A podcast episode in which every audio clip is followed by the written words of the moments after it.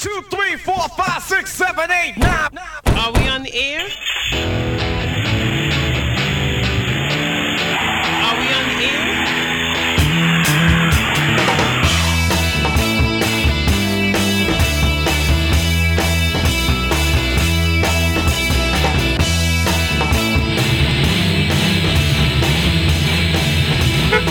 Oh, salut les PD Los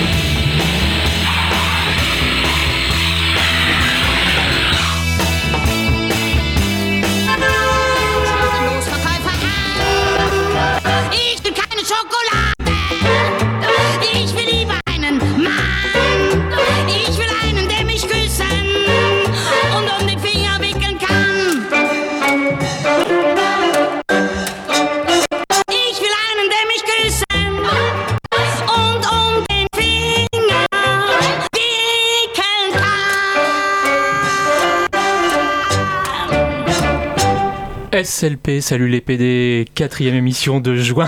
salut Gislain, je t'ai fait peur, c'est Ouais, ça tu m'as un peu réveillé. Ouais, là. bon bah écoute, pourquoi t'étais endormi C'est- bah, écoute, ça commençait, tu vois, Ah ouais. euh, avec la chaleur, la moiteur, etc. Ok, bon bah Mm. faut que tu te réveilles parce que c'est la quatrième émission autour de SOS Méditerranée et je pense qu'elle va être sympa, Bah, comme les autres. hein. comme les autres. On accueille à nouveau euh, Agnès de France. Salut Bonsoir. Agnès, comment Bonsoir. vas-tu? Ça va bien. Ça va bien? Oui.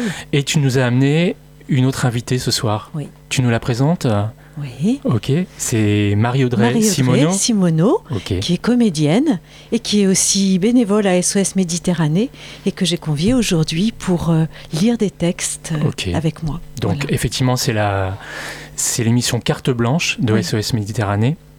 Alors elle va être composée essentiellement de, de lectures et de pauses musicales. Les lectures, elles vont être euh, extraites de, de deux ouvrages que tu nous as amenés. Le premier, c'est Les naufragés de l'enfer, des témoignages recueillis sur l'Aquarius par Marie Rajabla. C'est ça, Oui. Euh, C'est un bouquin qui est paru aux éditions Dicobar. Oui. Et le deuxième ouvrage, c'est Au cœur de l'errance, qui est un recueil de textes de 55 auteurs ça. euh, aux éditions Chèvrefeuille étoilée, une maison d'édition montpelliéraine. C'est ça? C'est ça. Tout à fait. Ok. Oui, oui. Euh, ben, L'émission est lancée. Euh, on, on part pour un voyage de- d'une demi-heure avec Oui. vous. C'est parti? Allez, on y va. Regardez-les. Ces hommes et ces femmes qui marchent dans la nuit. Ils avancent en colonne, sur une, route qui leur esquinte la vie. Ils ont le dos voûté par la peur d'être pris et dans leur tête, toujours, le brouhaha des pays incendiés. Ils n'ont pas mis encore assez de distance entre eux et la terreur. Ils entendent encore les coups frappés à leur porte, se souviennent des sursauts dans la nuit. Regardez-les, colonnes fragiles d'hommes et de femmes qui avancent aux aguets. Ils savent que tout est danger. Les minutes passent, mais les routes sont longues.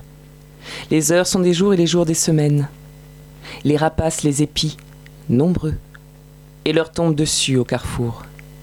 Ils les dépouillent de leurs nippes, leur soutirent leur dernier billet. Ils leur disent encore, et ils donnent encore. Ils leur disent plus.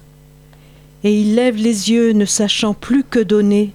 Misère et guenille, enfants accrochés aux bras qui refusent de parler, vieux parents ralentissant l'allure, qui laissent traîner derrière eux les mots d'une langue qu'ils seront contraints d'oublier.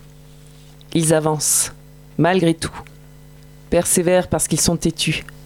Et un jour, enfin, dans une gare, sur une grève, au bord d'une de nos routes, ils apparaissent. Honte à ceux qui ne voient que guenilles. Regardez bien. Ils portent la lumière de ceux qui luttent pour leur vie, et les dieux, s'il en existe encore, les habitent. Alors, dans la nuit, d'un coup, il apparaît que nous avons de la chance, si c'est vers nous qu'ils avancent.